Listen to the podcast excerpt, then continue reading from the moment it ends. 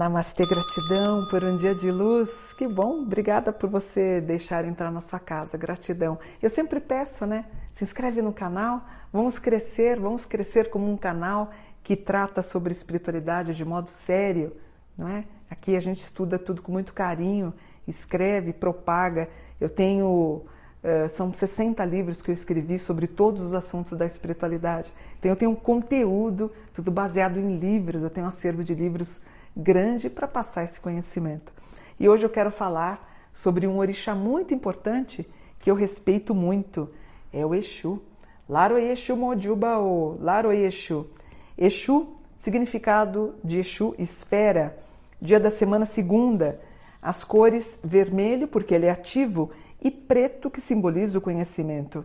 A saudação eu já saudei. Laro Exu Mojuba Exu. Número um, elemento é o fogo ele domina as encruzilhadas e ele tem um instrumento que são sete ferros presos numa base, então é uma base com sete ferros voltados para cima.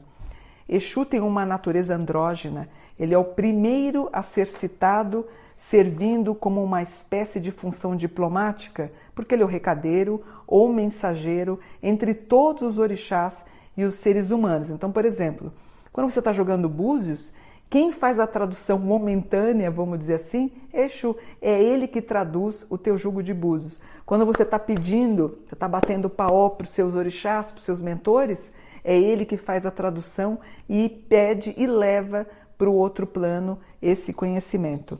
De acordo com a mitologia africana, ele é um princípio dinâmico que possibilita a existência, sendo responsável pelo destino de cada um.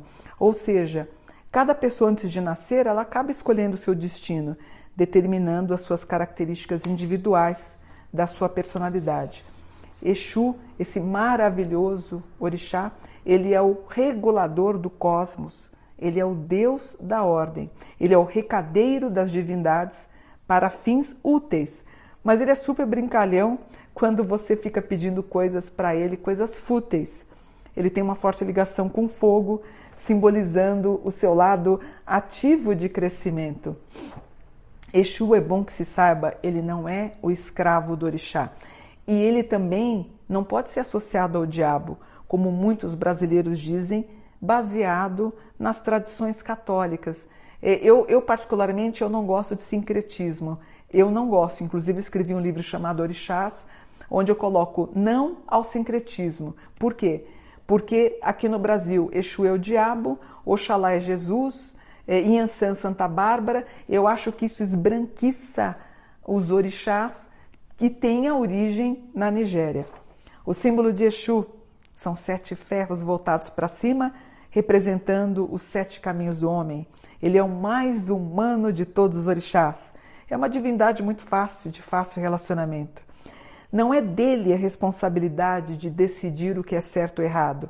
Apenas ele realiza a tarefa pela qual ele foi invocado. Exu tem o mesmo papel do deus Mercúrio, que é o mensageiro dos deuses do Olimpo, encarregado de todos os negócios, até mesmo os desonestos, os desonestos na mitologia grega. A função, portanto, de Exu é fazer o contato entre o babalaô, babalaô, aquele que joga o búzios, e os demais orixás, fazendo com que ele supere esse plano real, ele vai para o supra-real, que é o universo mágico. Portanto, são os orixás que respondem no jogo de búzios, mas é Exu que traduz as respostas. Na minha opinião, Exu poderia ser considerado como um anjo, porque a palavra anjo significa recadeiro ou mensageiro. Ele poderia ser um anjo rebelde, lendário e heróico.